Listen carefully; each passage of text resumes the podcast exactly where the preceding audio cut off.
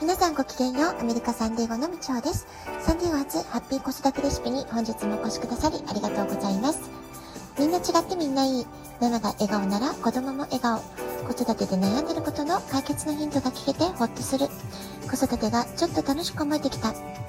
聞いてくださっているあなたが少しでもそんな気持ちになってくれたら嬉しいなと思いながら毎日配信をしております。週末いかがお過ごしでしょうか、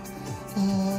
来週火曜日から3日間ステンドグラスの最後の作業、ハンダ付けをすることになっているので、昨日はその前の準備ということで、まあ、午後から作業に取り掛かったんですけれども、なかなか終わらなくて、夜中まで、えー、細かい最終確認とか手直しに没頭していました。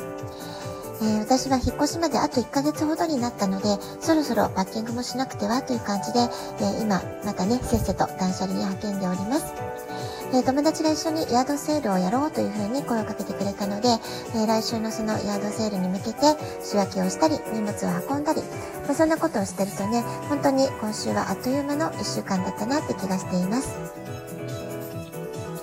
さて、今日はえー、わがままのすすめというテーマでお話ししようかなというふうに思っています。えー、息子が大学キャンパスで生活するようになってからもうすぐ2ヶ月経とうとしてるんですけれども、まあ、とは言ってもね家から、えー、車で15分くらいの距離のところにいるわけですから、まあ、今のところ週1回ぐらいのペースで顔を合わせるルーティンが、え少しずつ落ち着いてきたかなという感じです。えー、たまにねご飯を食べに行くってこともあるんですけれども、まあ、どこに行く何食べたいという会話の時に、えー、俺の好きなものじゃなくてマミーが自分が考え食べたいものをちゃんと考えてよっていうふうに息子に言われることが、えー、最近すごく多くなったんですね。そこでね、私はハッとさせられることがあったんですけれども、えー、子育て中、母親っていうのは、えー、勉強を頑張ったり、スポーツ頑張ったりしている子どもたちのために、栄養バランスっていうのをいつも考えていて、で、まあ、できればね、好きなものをたくさん作ってあげようということで、毎日献立を考えているわけですから、いつもその頭の中に、えー、食べ物のことがあるんだけれども、それはあくまで息子が好きなものとか食べたいものなんだろう。まあ、そういうね、発想になっているってことなわけです。で、自分自身が、私は今日何食べたい気分かなとか、えー、今何食べたいと思ってるかな、まあ、そんなことをね、まあ、十数年のうちに全く考えなくなってたんだなってことに、えー、気づかされたわけです。で息子がね高校生の時まで、まあ、家にいる時は、えー、まあ、3時間4時間おきに何かお腹が空いたとかね何か食べるものあるってね聞かれたりするそういう生活だったので、まあ、常に食べ物のこと料理のことを考えてきていた気がするんですけれども毎日ねお弁当作りもありましたしね。で大学行ってしまってからは本当に買い物の頻度とか1回の買い物で買う量っていうのがもうものすごく減ってしまったので、えー、本当に楽になったなっていう、まあ、開放感を味わったっていうのが、まあ、息子が、えーと、大学に行った後23週間はそんな感じだったかなと思います。ああもうそんなに毎日毎日ご飯作らなくていいんだっていうそういうねあの安堵感というか開放感ですよね。でその後はもう開放感の、えーまあ、あの賜物というか自分一人の時の食事って本当にもういい加減になってしまってもう適当にあるものでいいやってことになっちゃったんですよね。えー、でも、まあ、最近はそれはちょっとあまり良くないなということで、えー、自分の生活のリズムをきちんと作っていくためにもあるいは自分を大切にする大切に取り扱うっていう意味でも、えー、今日何食べたいかなっていうのをちゃんと自分自身に聞いてあげる。そして自分のためだけの、え食事をきちんと作って食べる。整えるっていうね、まあ、そういう意識すごく大事なんじゃないかなってことで、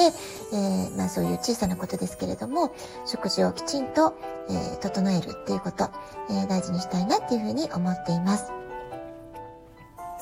えー、まあもともとね私たち日本で生まれ育った、えー、日本人の母親っていうのはあの無意識のうちにこうあるべきってえー、自分に枠をはめてしまう傾向ちょっと強めなところあると思うんですよね。ですから家庭の中であっても会社などの組織の中であっても自分の役割を果たすことに意識がどうしても向きがちでこうしなければこうすべきってところに考え方がどうしてもね、えー、なっちゃうんですよね。ですから、まあ、意識してあるがままの自分を大切にする。わがままでいいんだよってことに意識を向けることでよううやく自分を大切にするってことにつながったり、自分が主人公の人生を過ごす、まあ、そういう感覚がね、だんだん分かってくるんじゃないかなっていうふうに思います。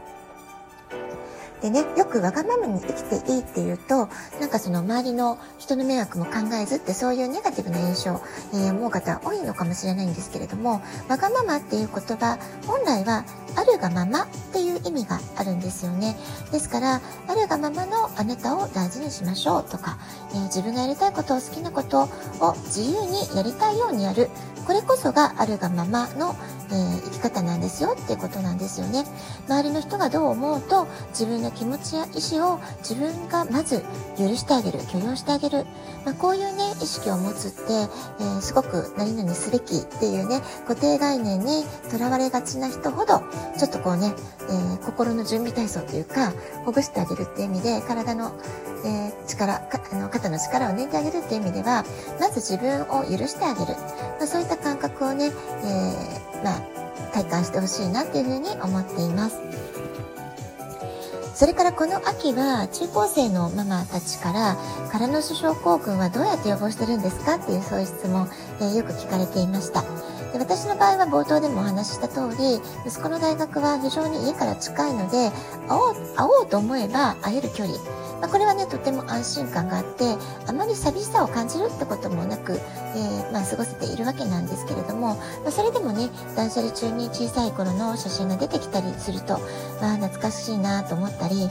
今どうしてるのかなって思ったりします。でもまあできるだけ私は息子がどうしてるかなってふと考えそうになったらそれをね自分にフォーカスを向けるっていう風に、え、意識づけをして今日一日私がやりたいことは何だろう。私今日何したいとか、えー、私今日どんな気分とかね、まあ、そういう風に、えー、自問自答というかセルフトークをできるだけ、えー、集中してやるように考えて過ごしています。そうするとね自分に意識が向くので周りのこと気にならなくなりますし、まあ、息子は息子で楽しくやってるだろうってね、まあ、そういう風にね、えー、ゆるく考えることができるかなって思います。人生は小さな決断の連続でできていますよね。誰もがより良い決断をしたい、そう思っているんじゃないでしょうか。そのためには、実はいつも自分自身を満たしてあげること、自分がまずハッピーって思えること、自分の理想を意識し続けることができる、まあ、そういったことすごくね、実は大切なことなんじゃないかなっていうふうに思います。今まだ子育て真っ只中にいる方は仕事や家事それから子育てに追われてしまって毎日飛ぶように過ぎてしまうと思うんですけれどもそんな慌ただしい日の一日のうちほんの少しの短い時間でいいです15分とか30分とかねまそこを自分時間でちゃんと確保してあげて、え私って何してる時が一番幸せかなとか制約がなく自由だったら今したいと思うことは何？とかね、まあ、そういう自分に対する質問力をぜひ高めてあげてほしいなっていうふうに思います。自分自身を大切にすることで、